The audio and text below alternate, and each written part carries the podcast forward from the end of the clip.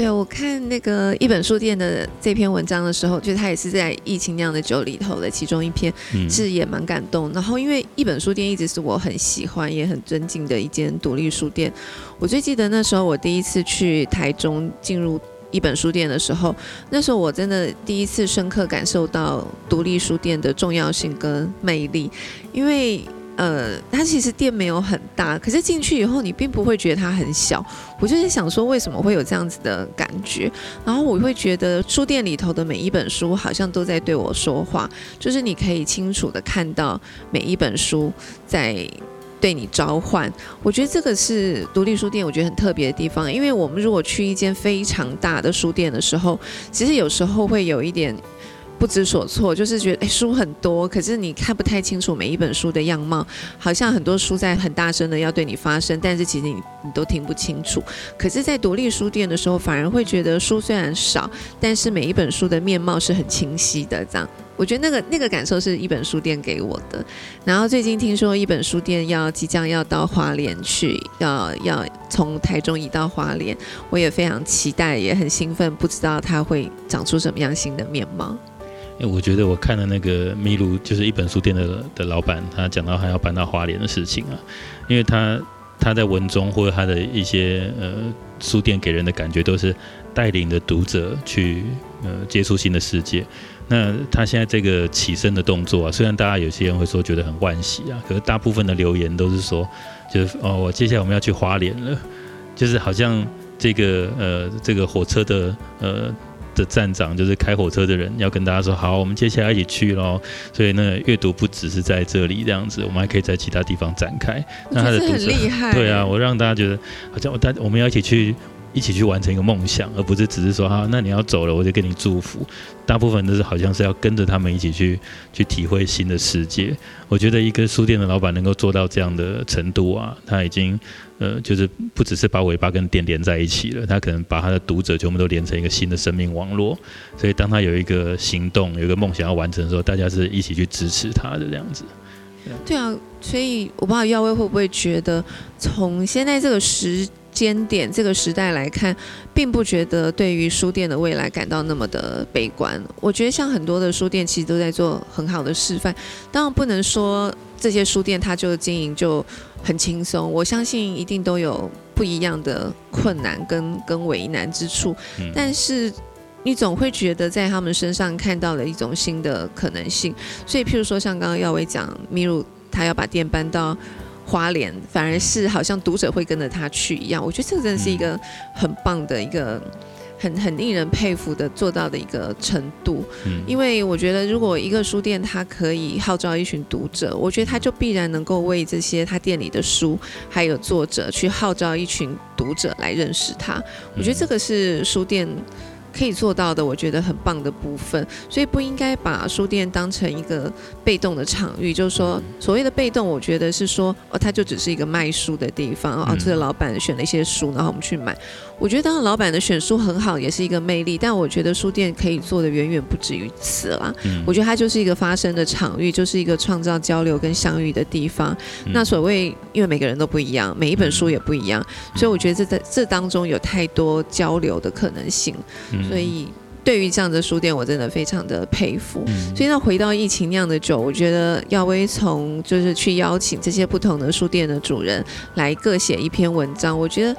本来一开始会觉得啊，会不会大家都写出很类似的？嗯，哦，就是觉得哎很辛苦啊这样子。可是我也觉得蛮意外，我在这个书里头看到蛮多不同的视角。虽然大家都在经营独立书店，可是每个老板对于自己书店的期许，其实还是有一些不一样的。嗯嗯，我觉得。呃，从延伸刚那个秘鲁的带着读者去旅行的这个角度啊，呃，刚慧珍也讲到，就是书店所扮演的角度，不只是就是一个场域，而是说我们好像可以走出去。那我自己的性格也比较是一个到处爬爬照的人，所以我就发觉说，那我这样性格的书店老板要带给读者的是什么东西？就是呃，其实是一种比较流动的呃生命接触跟人的连接之外，呃，好像借着这本书，好像也可以带大家去旅行。我自己呃有接收到几个读完这本书的人，他。回信给我啊，跟我讲的一些事情。我举个例子好了，这个例子就是有有一某一个读者，他我记得他是住在高雄这样子，那他就呃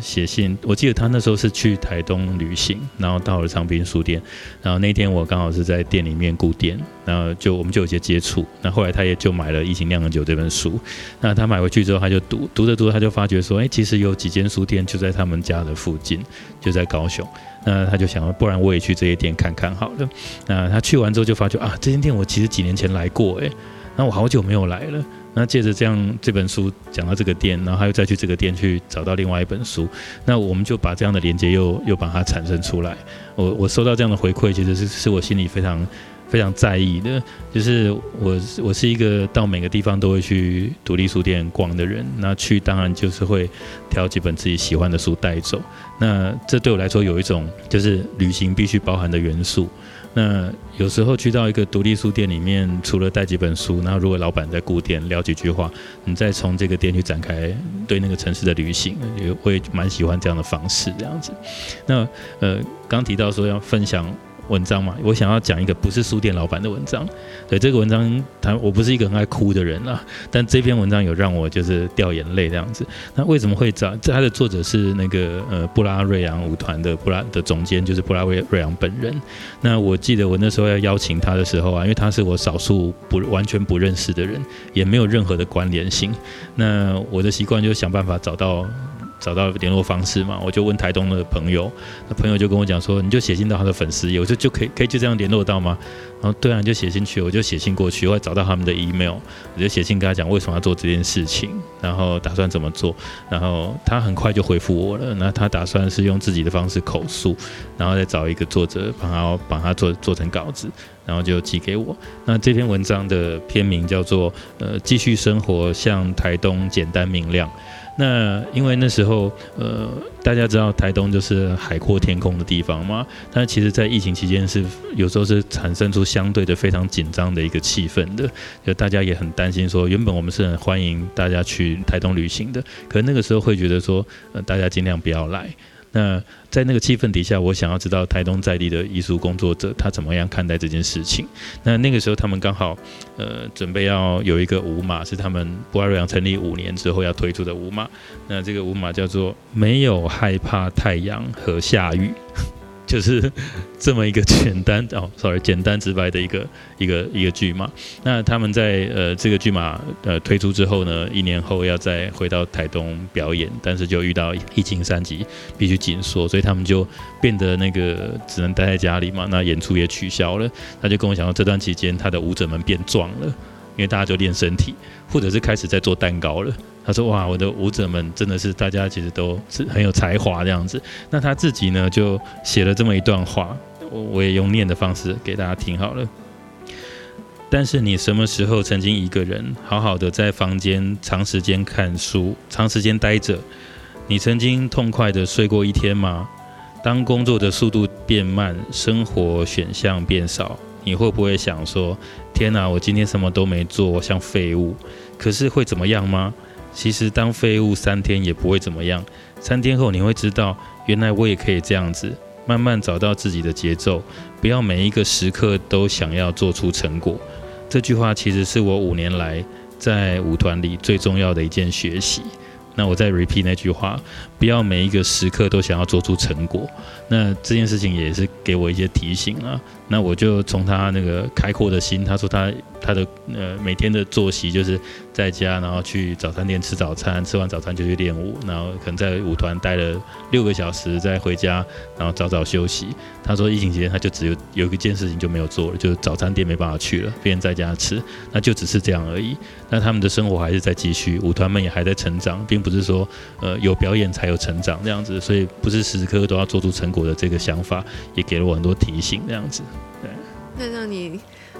抠的点是在这个部分吗？还是哪一句话？我觉得是他他的那个云淡风轻，哎，就是呃那个时候大家那个气氛很紧张嘛，那他用一种很开阔的，然后很幽默的那个视角去谈说啊，我们就这样子啊，就只是早餐店没办法去了嘛，那舞团们还是照照样在练舞啊，只是。过程当中更多时间嘛，所以有人变壮了，然后有人开始在做蛋糕。我觉得在那段期间，我们不是在讲说谁对谁错啊，而是在讲说，好吧，那既然就这样子，那我们就安在其中，然后让自己变得更好。那这样的心态跟豁达的那个观念啊，跟他的语调。就让我觉得很舒服，对，那可能是因为相对于在那一阵子，我看到很多言论是很激烈的，然后很针锋相对的，要必须说怎么样才是绝对的对，绝对的安全，那很多人是答不出来的，所以那个慌张感是那时候是埋在我的心里的，我自己也提不出一个最完完全的一个做法，能够让大家又快乐又安全。可是他这时候突然跳脱出来讲说，我们不用去想这些，我们就照常过生活，然后过程当中自然会因为多出来时间挤出一些新的。可能性这样子，嗯，我也很喜欢跟佩服这样子的态度，因为我觉得，嗯，环境一定会有各式各样的变化。那如果可以在那个变化当中，我们去想出，诶，那我可以运用这段变化时间去怎么样把自己长得更好？我觉得也是一个很棒的出口。所以，譬如说，可以让自己变得更强壮，或者是让你的心变得更安静，我觉得这也是一个收获。嗯，那。另外，我想请耀威谈一谈，就是因为这是疫情的时候决定要出版的书，然后后来书名叫做《疫情酿的酒》，这个书名是你一开始就定的吗？呃，我最开始定的书名叫做《比病毒更强大的事》，那。后来这个名字也有一个作者，他是在三间国小的老师，他就也取一样的名字当他的片名这样子。那是我们之间没有讲好，但后来我没有用它当书名的原因，是因为我一直在思考，说我我想要讲的事情是谁比较强吗？就是好好像不是这样子。我想要讲的是，就算是面对这样的生活的窘境啊，我们还是有其他的滋养自己的方式。那那个滋养好像没有办法用强弱来去形容这样子。那那个时候大家的状态，坦白说，是很多事情是真的，我完全无能为力的。那我们在这样情况底下，怎么样好好活着？那这种东西也不是说我你活着就比较强，或者说你躺下来就比较弱。所以我对于“强弱”这个词啊，就只觉得一直。直觉一直觉得不对，所以我在跟很多人邀稿的时候，我都没有写说这本书名叫什么那样子。那后来有一个书店叫做勇气书房啊，那这个呃老板叫秀兰，他他的文章写的叫做人生处处是道场。那他里面就提到说，呃，当他在疫情期间，当然还是必须要透过网络来卖书去维持书店啊，也推出防疫包啊，有种种的价值。那除此之外呢，他又开始因为时间多了嘛，呃，不然就来酿酒好了，他就酿酿。那个呃呃梅子梨还是果子梨酒这样子，那他在酿酒的呃结论就是还有一个酒的照片。那因为我希望每个作者都提供一两张照片让我作为呃就是刊载在里面的，那他就提供那个酒的照片，他就在酒的注解上面写了一个，这就叫疫情酿的酒。那我那时候听到这个名字，我就觉得这完全就是我想要讲的事情。我们在疫情期间酝酿出某些新的生活方式，酝酿出一个新的观点。酝酿出一个新的呃生活的形态，那酝酿出一本书，所以我觉得这个量就是我刚想要讲的那个滋味，所以我就跟秀兰讲，也不好意思直接给他拿来用嘛，我就跟秀兰说，我愿意付出任何代价 去换这句话当我的书名，那秀兰就很大方啊，就回我说，拿去用吧，它是你的了。那所以我就后来就用这个名字，就当做这本书的书名这样子。我突然想到，就是嗯，今年就是跟我女儿去勇气书房，就是巡回分享到勇气书房这一站的时候，我有喝到那个酒，哎，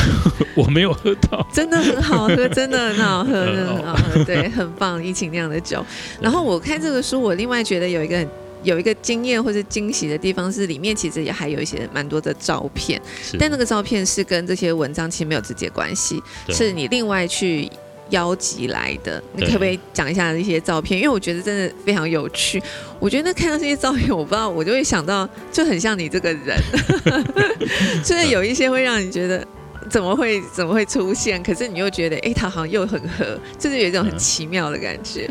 好，我原本在设设想这本书的时候，我就希望说它是图文穿插的，然后让大家在呃那个紧张的期间能够读一些文字，看一些照片。那我在想说，有什么东西能够跟病毒一样有传染力，然后又能够让大家传递出一个正向的力量？那我就想到说，有时候看到一些照片，就会忍不住笑出来。那笑的这个行动会传染。笑跟哈欠都会传染，就是我打个哈欠，你可能就会忍不住你也打哈欠，有时候会这样，或者你笑，然后另外一个就跟着笑。有时候我们看到孩子突然大笑出来，你就会。忍不住微笑。那我想说，笑是一个很有传染力的东西。如果我能够创造出笑的这个因子在这书里面的话，是很好的。坦白说，我那时候也在想说。就大家都很痛苦，我还叫大家笑，我是不是有点变态这样子？所以我对笑的照片又开始去做一个转化，就是它不一定是一个哈哈大笑的，有一种一个搞笑照片，就是刻意让你笑的，而是它就在生活里面云淡风轻的某一个极光片语的某一个场景，那那个场景可能是旅行中意外瞥见的，然后你就会觉得有点好笑。好笑的地方不是它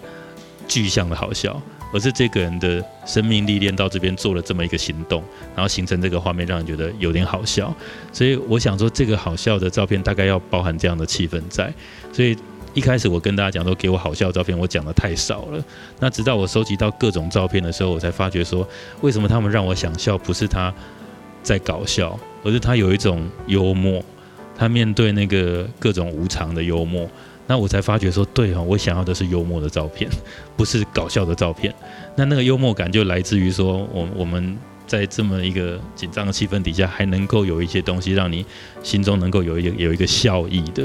那我自己本身是很爱随手拍照的人，这样像我记得有一次我在。那个照片没有看在里面啊，后来我把那些照片也不能放太多，就是版面有限。那我记得有一张照片是我在台东某个不知名的路边的呃快炒店的吃饭。那我通常看看东西，那个店要不要进去吃，不是看它装潢怎么样，而是看哎几个莫名的人在里面莫名的时间。却在这边吃个东西，他可能东西不错吧？那我就停下来。那我记得好像在两点过了午餐时间，我进去吃。那吃的时候，他们就在那边喝酒聊天，很大声啊。然后我坐在那个位置往后看啊，就有一个莫名的牌子，上面写说它会咬人，但我不知道它是谁，就是动物的那个它。那我看不到动物，然后我看到一个笼子，里面没有东西。那他会有人，他是谁？就让我一直想。可是这个想的过程就让我觉得有点好笑。然后我还传给那时候在跟我聊天几个朋友之后，你们看，他们就是他到底是谁？那这个笑点就让我觉得很很触很触动我了啊！我想要把这样子在生活里面看到的这些笑意，然后放在书里面。就我们那阵子在走在路上，大家是很紧张的啊，我们不要碰到谁，我们不要怎么样。可是你可能忽略了，在同样的场景里面有一个可能会让你发笑的东西，只是你的眼睛看不到。那我们在这书里面借着这样的照片，让大家去。看这些东西，它现在也还存在着，这样子。我觉得那些幽默的照片真的很加分呢，因为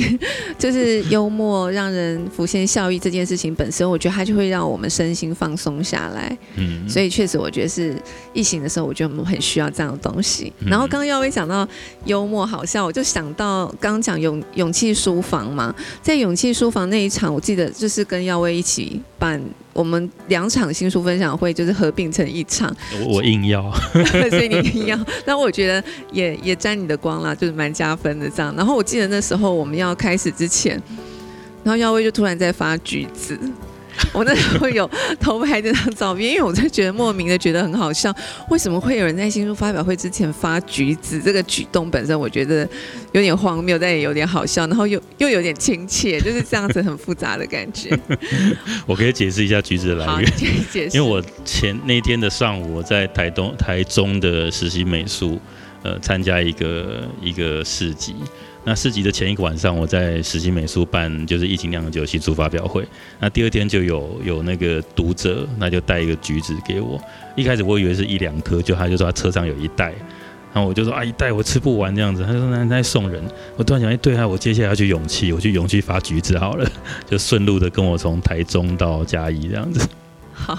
这蛮有趣的一个小插曲。然后，呃，最后我想问一下，就是说这个书的销售状况，因为我记得好像有听你说他有在刷，那我不知道听众朋友对现在的书市有没有有没有。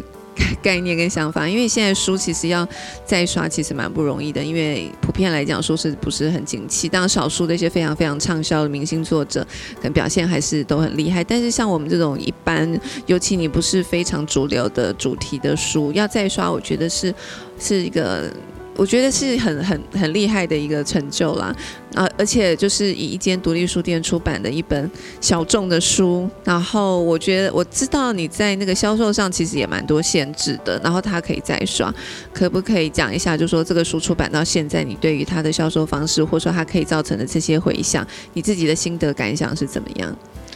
好啊，就其实这个东西我大概可以讲半个小时，但是我 只有五分钟，只有五分钟。好，呃，诶，这本书就是《疫情酿的酒》，我在一开始设定的时候就有一件事情我想要去尝试的，就是我我做的每一件事情可能都想要有一点。社会议题的一些参与啦，那用行动来去回应。那因为大家之前也讨论到说书的统一定价的问题嘛，那我想说我自己如果身为一个呃艺人出版社的社长，我可不可以让我的书能够呃统一定价这样子？所以我的书就没有在可以有折扣的地方上架。那这是我的尝试。那所以我目前我刚刚在那个来的路上做了一个数据的记录这样子。目前书店总共呃有有八十二间的实体通路。就是它只在实体通路卖嘛，有八十二间在销售。那我做了一个做法，就是让实体先行，因为我们刚刚一直提到书店可以带领我们，什么书店可以让我们接触到一些事情，所以我希望更多的人去体会进到独立书店的感受，所以我就让实体书店先行，然后呃，网络无论是我自己的苏州的脸书，我也没有发起说呃，在网络上可以跟我下单，然后我寄给你，我就希望。至少几个月的时间，大家先去书店买。后来我试了，到现在发行到现在三个月嘛，我发觉好像不用那个，我原本要讲说网络后发，就也没有网络后发这件事情，就是我网络上也没有跟大家讲可以卖。那他的一刷一千五百本就就卖完了，那表示说这样的做法引导大家去书店里面买书的这个行动，事实上是有机会也能够有市场性的、有销售量的。那第一刷是在一个月内就卖完了，那可能大家也认同。说我们这种做法小众的一个串联，那也引起了很多人直接到书店去购买这样子。那二刷是七百本了，所以我目前总总共是两千两百本。那我希望我未来就是只要是苏州出版的书。都是用这样的模式去走，让呃实体书店能够买得到，那它也没有价格上的问题。那我能够用这样的方式去体现我自己想要去回应有关于呃售价统一这件事情的一个做法，这样子。嗯，那有一个数据是我刚刚才算出来的。就是这呃，目前第一刷一千五嘛，大概有将近一半的书，大概七百本是由十四间通路售出的。那我的通路总共是八十二间嘛，所以我有十四间通路就可以达到大概我手刷一半的成绩。那这些书店里面有四间书店是，如果加上苏州的话，是单店就销售超过七十本。那也表示说，这样的做法确实让很多的读者能够持续的回到这些书店去去购买。然后再者是我们从这几间书店里面又观察一个现象，这几间书店都是他们非常擅长经营社群的，然后也就是老板跟店连得很深，然后店跟读者连得很深，所以他们的销售量是让我大大意外的。我一开始真的还寄书的时候还怕大家会不会觉得教书太多，说不然我先寄个八本过去好了。那又考量到那个运费的问题，那后来很多人回流教书是说，哎，要不要再来补三十本，再来补二十本？我就很惊讶，然后那个速度是之快的，不到一个礼拜就回来补货。那也也表示说，我们有机会创造出书的稀有性，然后在呃我们选定的通路里面达到一个呃不算大，就是一个稳定的、适当的销售量。那我们就不用什么事情都追求，像刚布拉瑞一样讲的，就是要各种成果、各种成效、各种急迫，然后或者说要要取得非常多的行销资源，因为行销资源可能就那些，但是每个月。各个出版社出书加起来量这么大，那大家挤破头，事实上或许我们能够找到一个新的方式，让读者去呃在不同的地方接触到适当的书。那我也是想要在这书里面有这样的一个有关通路上面的一个实验。那那目前成果对我来讲，我觉得是超乎预期的好，所以我就很有信心的想要再继续做下一本书这样子，嗯。太好，我觉得有点像是借由书再把读者带到书店里，而不是像有时候我们会很悲观的觉得啊，疫情然后没有人会去书店，所以很多出版社的出版计划也延宕。我觉得这个当然就是说在经营这个事业的时候，必须要有一些考量。可是我觉得也是因为我们都是艺人工作者，所以会有一些弹性，可以去做一些新的尝试。那目前看起来，我觉得也。也还是有这样子的空间的，然后我觉得可以借由书的出版，再把更多的读者带到书店里头，我觉得很棒。这个可能就是一个三赢的局面吧。是。那我就代替一些读者朋友、听众朋友来问，呃，如果他们想要买这个书，网络上面没有，目前还买不到，那实体书店的话，要去哪里知道？就是说哪一些实体书店有销售？目前就是到苏州的连锁啊，那我。大概每一篇讲到疫情酿的酒的最下面，我都会带出所有的通路资讯，这样子。OK，那也都会更新。呃呃，我的呃通路除了我自己接触之外，还有是从友善书业这个上游平台去帮我铺货的，所以我就会累积这两边我的数据，所以算是蛮清楚的。就是哪些书店买得到，我都会立刻更新这样子。好，那你刚刚说已经在准备下一本了，你下一本书大概是什么样的内容？要透露一下吗？下一本书跟爱情有关。是你自己的爱情，都完全不是，是呃，我蛮想要讲一下长滨的人的爱情啊。那他会可能是一个很轻松的散文这样子。嗯，大概什么时候会推出？呃，很难讲这样，因为艺人出版社有其自由，也有其任性之处 这样子，所以可能时候到了，它就会出了这样。OK，好，那我们就拭目以待。OK，好，今天非常谢谢耀威从台南上来跟我们聊书，那也希望疫情酿的酒跟所有的独立书店，所应该说所有的实体书店，所有的好网络书店，只要跟书有关的产业，希望都可以生存的很好。再次谢谢耀威，好，那谢谢听众朋友的收听，好，谢谢慧珍，拜拜，拜拜。